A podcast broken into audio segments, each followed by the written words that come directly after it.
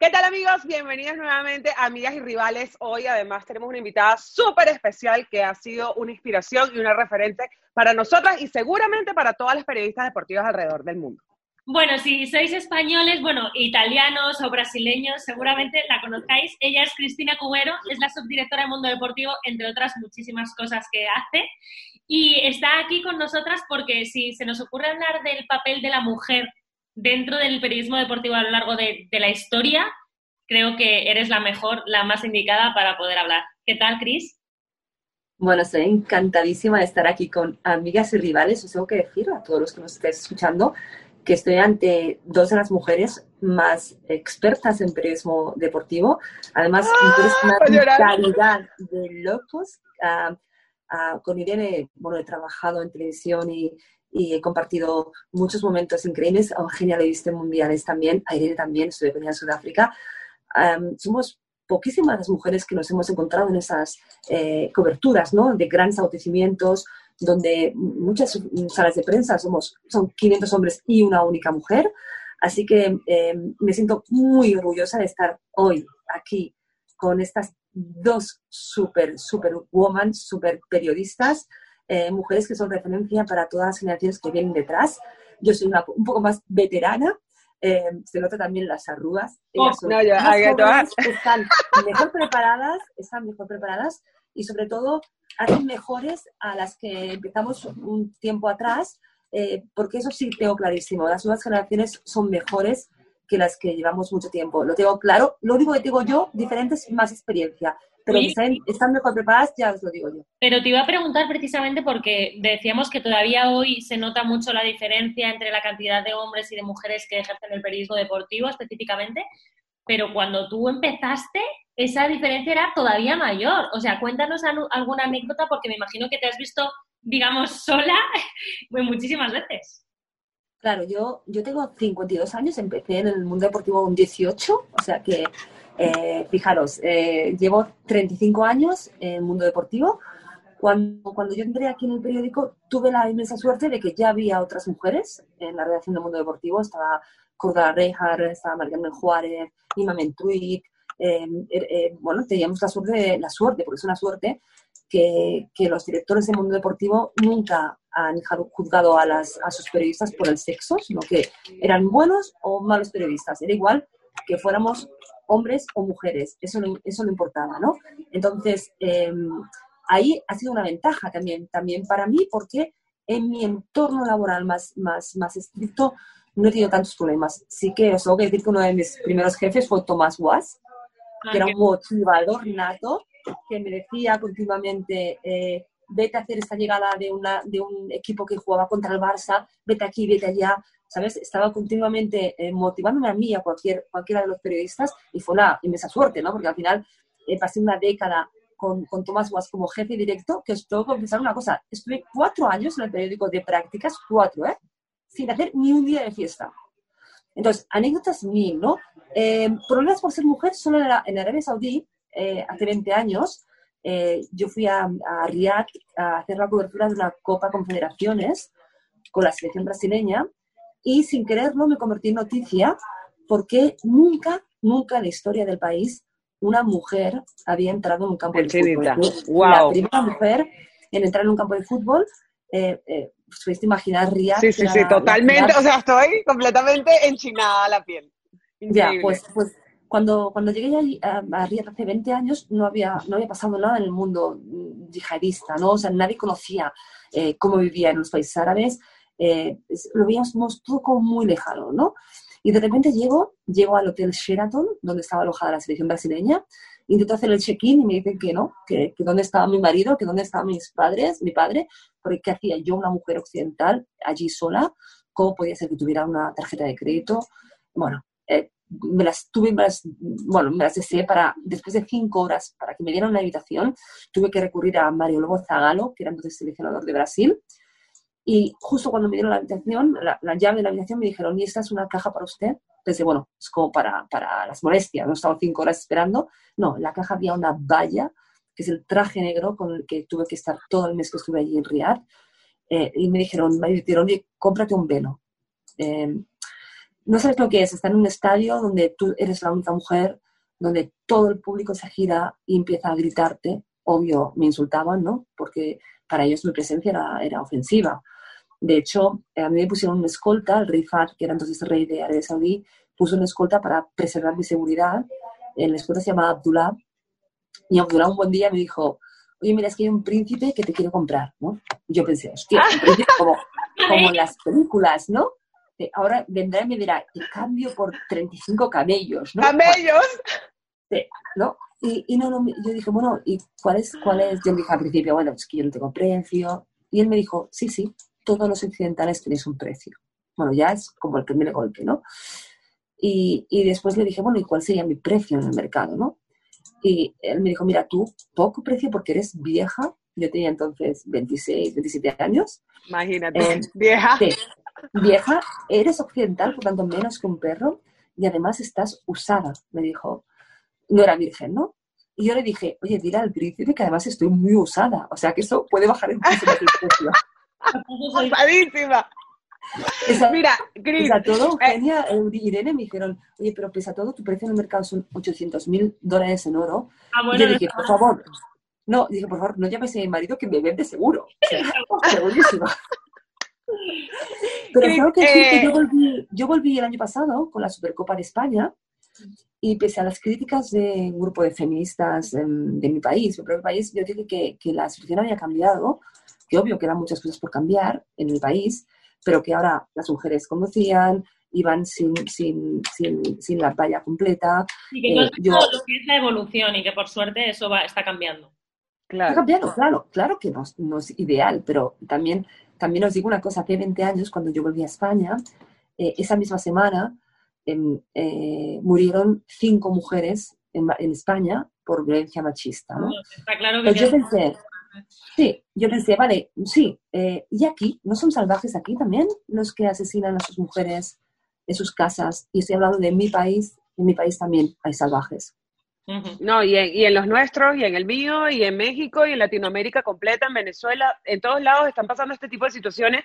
Sin embargo, eh, como enfocándonos un poco en la parte del periodismo y sin irnos tan atrás, porque claro, esto es una experiencia que tuviste hace 20 años en un país donde es una cultura completamente diferente y que sabemos que es una cultura muy radical, donde el, el machismo y el patriarcado es tan extremo que se sigue sufriendo hoy en día Inclusive se ha luchado muchísimo porque las mujeres las dejen jugar hoy en día al fútbol en los países árabes, que poco a poco se han ido logrando este tipo de cosas y que bueno, que lo veremos yo creo que muy marcado y podemos podremos tener esa experiencia de primera mano nosotras cuando estemos en Qatar en 2022. Sin embargo, y sin irnos tan lejos, tampoco sin necesidad de irnos al Medio Oriente, eh, hay dos eh, situaciones comparables.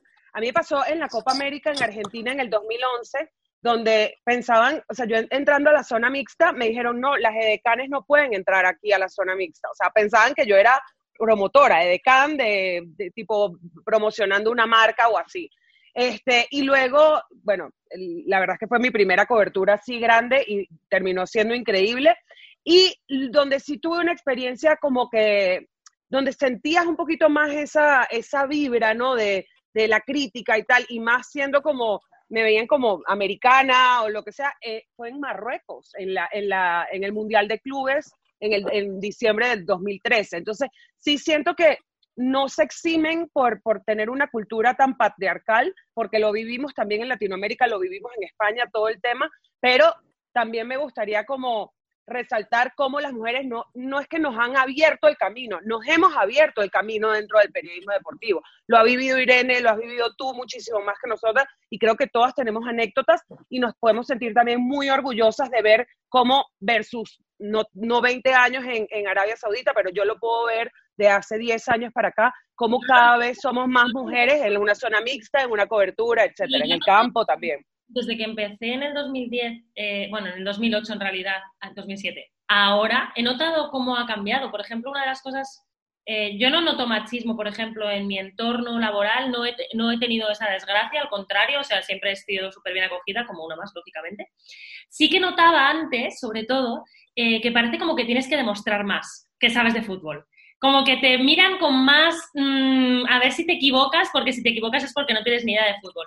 Y eso no sé si es porque también ya tengo una trayectoria de años, pero sí que noto que también está evolucionando y que cada vez recibo menos chorradas de menos cafres diciéndome pues cosas de cosas tipo machista. Pero sí que es cierto lo que dice Eugenia y Cris.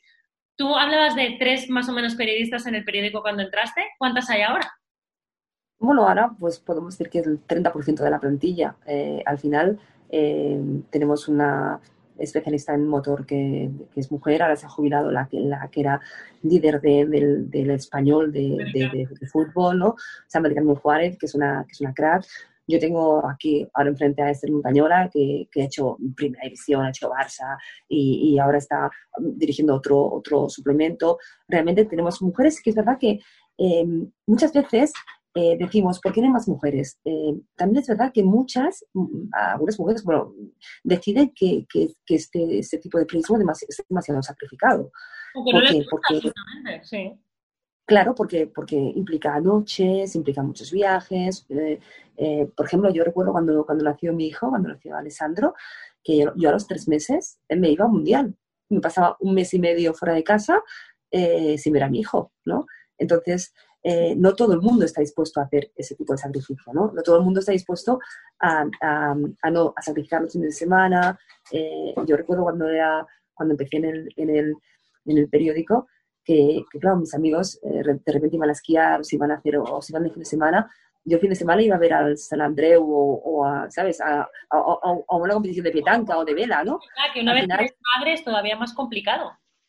Eso es como cuando eres joven que te pierdes fiestas porque compites en algún deporte o lo que sea. es, como la misma, es sacrificio por algo que te apasiona más allá del día a día, ¿no?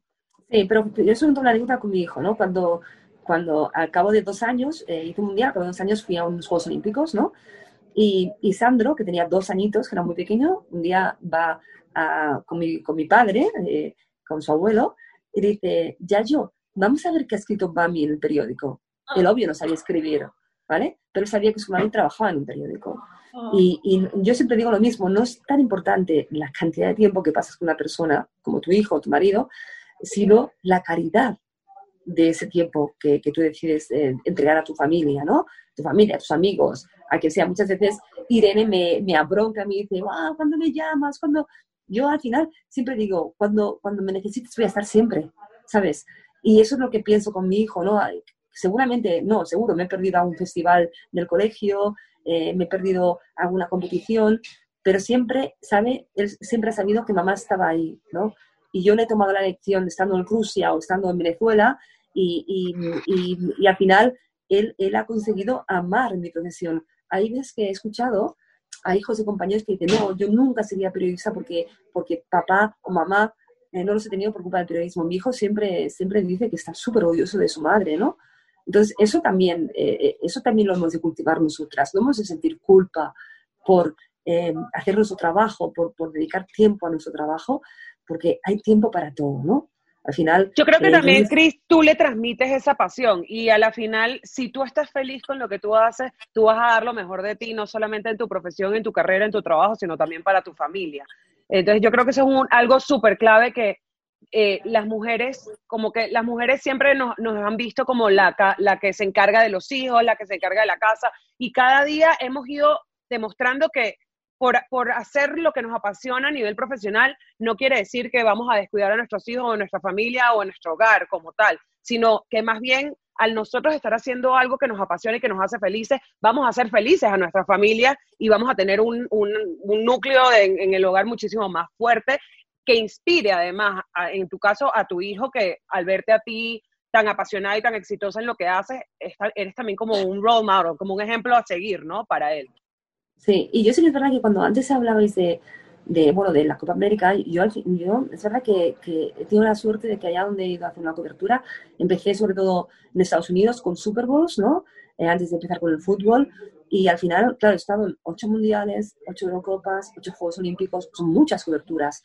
Y os tengo que decir que nunca, nunca he tenido la sensación de, de que no me, no me consideren. Creo que, que allá donde he ido, he cubierto muchas unidades con Brasil, con Argentina, con Holanda, con Francia, y os tengo que decir que siempre la consideración ha sido total. Nunca, nunca he tenido, mm, nunca he tenido problemas. Sí que es verdad, cuando era muy jovencita, fui a hacer una entrevista a Butragueño y me cogió el blog y me lo firmó, ¿sabes? Porque pensaba que iba a pedir autógrafo. bueno, eso no Digo, Digo, no, no, Buitre, no, no, es que tengo que hacer la entrevista. Ah, es que es muy joven. O es que ¿sabes qué pasa? Que, que tenemos que dividir el capítulo de, de en más, porque podríamos hablar de tantísimas cosas y tantísimas historias, pero me gustaría eh, de toda tu carrera o de toda tu experiencia que nos contaras, yo qué sé, la anécdota que seguro le vas a contar a tus nietos. Algo que te haya pasado, en el, no como mujer, sino como periodista, que te haya pasado, que recuerdes o con cariño o con estupor o no sé si se te viene algo a la cabeza.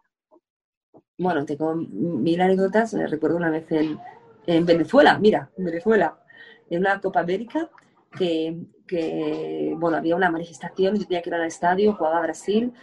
Qué raro, una manifestación en Venezuela.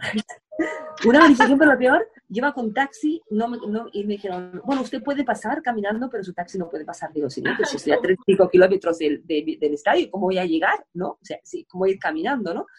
Y, el, y la persona, las personas me dijeron, bueno, y no, no pare a la policía porque puede ser peor. Bueno, yo me moría, ¿no?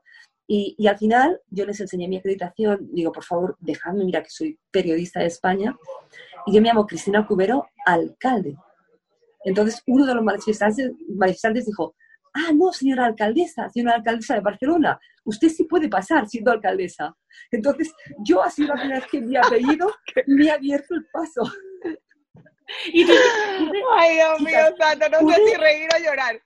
Pude llegar, a este, pude llegar a partido y tengo que decir que a la salida no había taxis y hice, hice dedo y paré a una furgoneta que me llevaron unos chicos amabilísimos detrás del pick-up del coche, ¿sabes? Claro, luego pensándolo con el paso del tiempo pens- pensé, o sea, ¿dónde me meto yo yendo en un coche que no conozco, no? Pero bueno, así miles. En Nigeria, por ejemplo, cuando el Mundial Sub-20 de España, eh, eh, como cuando llegué, eh, los jugadores decían, como es fatal, eso es un desastre. ¿Qué hice? Como siempre, siempre hay un, hay un embajador, generalmente el italiano, que me salva la vida. Entonces llamé a la embajada italiana. italiano, Eh, pronto, sí. El embajador italiano se portó también, que nos eh, hizo probar carne de cocodrilo. eh, bueno, lo pasamos genial. Al final España ganó ese, ese mundial. Yo estoy segura. Sí, bueno, tú piensas una cosa, Irene, que eh, Xavi, Iker Casilla, Abri Bermudo, Jesse, todos estos dormían en mi habitación. Porque yo al ser una única mujer me daban unas camas enormes. Y yo le dije a Iñaki Sack, el seleccionador, de Mister, yo no necesito dormir bien porque yo no tengo que jugar al día siguiente. Entonces, por turnos, haremos que los jugadores vayan pasando por mi habitación y yo dormiré en el sofá. Entonces, los jugadores dormían cómodamente por turnos. y Eso yo dormía en el sofá. Ahora es. No, ahorita eso es imposible. Esto ahora es impensable, pero entonces, imaginaros, era, era mucho más fácil, era mucho más lindo el periodismo, porque, porque eh, podíamos tener más complicidad, ¿no? Te dejaban hacerlo. Ah, Claro, ahora era, es la diferencia de cuando tú eras como, al ser como una en un millón, por decirlo de alguna manera, eras como la reina, eras la reina en ese momento. Ahorita, cada vez, digo, lo digo con orgullo, que cada vez somos más mujeres en el periodismo deportivo, pero también viviste algo que, a pesar de que tuvo que haber sido muy difícil en ciertos momentos, como el episodio de Arabia Saudita, que estoy segura que fue algo fue una experiencia que obviamente te marcó un antes y un después, que, que, es algo que dices, wow, no puedo creer lo que estoy viviendo, pero a la, a la, final es una anécdota que hoy lo cuentas con orgullo, ¿no? De haber estado ahí, a pesar de que pudo haber sido muy incómodo, era, viviste algo único, ¿no? O sea, algo que, que tú eras como considerada como algo especial en ese momento. Hoy en día, hoy en día, este, claro, tenemos muchísima más competencia, requiere muchísima más preparación, cada vez son más, cada vez es impresionante. Hemos tenido eh, a chicas que tienen 16, 17 años entrevistándonos sobre la mujer en el periodismo deportivo porque ellas quieren ser o están estudiando para ser periodistas deportivas. Eso hace 10 años, o sea, ya ni siquiera 20, hace 10 años era como impensable, no, no, no veías a chicas tan pequeñas o tan jóvenes pensando en, en, en, meterse en este mundo de que consideraban un mundo de hombres, que ya no lo es, sí. ¿no? Pero sí, sí, yo, tuviste, creo que fuiste muy afortunada de poder vivir esa experiencia como única para ti y que tú eras única en ese mundo también en ese momento, o muy poca. Sí, yo, yo he tenido la suerte además de dar clases de periodismo deportivo, de impartir la optativa en la Universidad eh, Internacional de Cataluña de Periodismo Deportivo, y, y sí que tengo, tengo, que decir que hubo una, una, una, una etapa, una época hace unos años que se puso de moda ser periodista deportiva. Exacto. Y eso, ¿Cuándo eh, qué? Cuando lo de Sara Carbonero, me, yo hablando con un profesor de mi facultad me lo dijo, me dice, eh, no te haces una idea de la cantidad de chicas que hay ahora que quieren ser periodistas deportivas a raíz del Mundial. Claro. Claro, pero bueno, pero eso, eso, eso tuvo una parte negativa también, ¿no? Porque al final eh, eh, el periodismo deportivo no se podía convertir en una moda, ¿no? ¿no? No podía ser como un sueño de... Porque al final Sara representó como un sueño de, de, princesa, ¿no? La periodista que se, que se enamora del, del, capitán de la selección, el beso, era todo como muy... Eh, yo creo que Disney, Disney total. Sí, amiga. Yo, yo, creo que, yo creo que, a, Sara, sí, yo creo que a Sara esto le hizo, le hizo daño, le hizo daño a Iker también, porque al final a, ella lo que habláis antes de que tienes que, eh, demostrar más eh, que los demás, eh, cada error de Sara, que, que, cualquiera puede tener un error, se magnificaba, ¿no? la mataron y mataron a Iker, ¿no? Estaba desconcentrado porque Sara estaba en la banda. Es que yo estuve en aquel mundial, yo me acuerdo que lo hablábamos y decíamos, ¿cómo puede? Y ella lo pasó claro. ella es surrealista. O sea, es que fue una cosa, este es el tipo de cosas que a mí me generan rabia o ahora pues a la mujer de no sé qué jugador que se le echa la culpa, estas cosas pero ¿en qué mundo vivimos aún que haya gente? No, y también el hecho de que se haya convertido en una moda el periodismo deportivo en ese momento a raíz de esa situación amorosa, que es una situación personal. Dice, o sea, la mujer que se está involucrando o se está yendo por la carrera del periodismo deportivo, ¿cuál es su objetivo? ¿Su pasión por el deporte, su pasión por el periodismo o buscarse un novio futbolista que pase la, el cuento de princesa de Cinderella también? Y que, hay de todo, ¿no? Pero yo creo que esa moda, en cuanto trabajas un mes en un medio deportivo, si no realmente no te apasiona el fútbol, a mí me lo dice, ¿te gusta el fútbol? Y yo digo, es que si no me gustara me pego un tiro. Porque, Obvio, o sea o sea, realmente... Claro, luego también, pero es verdad que, eso, que esa, esa moda no hizo bien, no hizo bien porque porque parecía que fuera eso. Mm, tenías que ser muy guapa y tener unos ojos preciosos y no importaba lo que preguntases de la banda, sino que eh, con que fueras bonita ya era suficiente. Y luego también eh, una moda que vino mucho de Italia, también de Sudamérica, tengo que decirlo, ¿no? De mujeres mega esculturales, mega esculturales, que se ponían en la banda eh, con unos modelitos súper cortos, ciñendo, que, oye, cada uno puede ir como se le dé la gana, o sea, perfectamente bien, obvio, ¿no? Pero, pero que era, que muchas veces no es necesario, ¿no? O sea, es como, eh, mm, a ver, si vas muy cómoda con unos tacones así a una cancha de fútbol, pues perfecto, pero no es como lo más cómodo, ¿no? Yo creo que es, es una cuestión de, de vestirte acorde a, las, a la ocasión, ¿no? O sea, vestirte acorde sin dejar de ser femenina, sin dejar de ser sexy, sin dejar de ser tal. Por ejemplo, yo creo que, que además con ella se fue súper injusto, porque es una persona, estudió conmigo, bueno, ella tiene un año más que yo, pero estudiamos en la carrera juntas, es decir, es una persona preparada, que es muy buena en su trabajo y que tuvo que demostrar el triple por esa situación que se vivió. No, eso Sara sí, por supuesto, pero otras mujeres, otros se puso de, moda en canales, en canales de, de, otros países, ¿no? Que, era bueno tener un gancho, una mujer mega escultural, súper sexy, con taconazos, para que se acercase el futbolista, ¿sabes? Como mujeres gancho, ¿no? Yo eso lo habría prohibido totalmente. O sea, habría prohibido ese tipo de, de utilización. Nos hace daño a las demás, al final. Claro, claro, claro, claro. Estamos aquí porque podemos ser pibones, pero que además estamos muy preparadas. Pero parece que es verdad que hubo un punto en el que se buscaba solamente eso. Lo que pasa es que yo creo que esto es algo que, que, podemos discutir y no solamente desde la perspectiva de la mujer, o sea, hacia la mujer, sino también hacia el hombre. No vamos a ver y vamos a, o sea, vamos, se juzgaría igual a un hombre, un hombre guapísimo, que, periodista, que llega a un campo de fútbol en tanga o en zunga brasileira, ¿no? No, no lo va a hacer. Entonces, no es por, por juzgar a que si la mujer se viste sexy o no se viste sexy, es en general a los seres humanos que se vistan acorde a la situación. Tú no vas a la playa de traje y smoking, o sea, de traje y corbata. Tú vas a la playa en traje de baño, no vas a ir a un campo de fútbol con un traje como si te fueses a rumbear a South Beach, ¿no? Oye, chicas, yo creo que es un tema. pasando muy bien, pero que se nos va el tiempo del podcast, ¿sabes? Que es que tenemos que... Eh, mm, ¿Te vienes en otro episodio, por favor? Por favor, me encantaría, o sea, porque tenemos tantas anécdotas que contar y además os digo una cosa, creo que, que vamos a hacer al menos un podcast eh, mensual para todas las mujeres periodistas del mundo, ¿vale? Que quieren ser eh, periodistas como nosotras, para explicarles cómo hemos vivido, también para darles consejos y para que vean que esa es una profesión lindísima. Claro que sí, y, y, sobre todo que tenemos aquí a una persona que, que, es la, digamos, la prueba viviente de cómo ha evolucionado y cómo nosotras las mujeres periodistas hemos hecho evolucionar esta profesión a lo largo de los años y que cada vez se pone más emocionante, más bonito y que depende de nosotras de que lo dejemos en alto, ¿no? A las mujeres dentro del mundo deportivo. Eso es, y seguimos a Cris Cubero Alcalde en Instagram, en Twitter, que os lo vais a pasar muy La alcaldesa, alias la alcaldesa. La alcaldesa. Muchísimas gracias, Cris, te seguiremos leyendo. Bueno, os quiero mucho y me siento muy orgullosa de vosotras. Mucho. Y nosotras de ti. Adiós a todos, gracias, nos vemos la semana que viene. Un beso.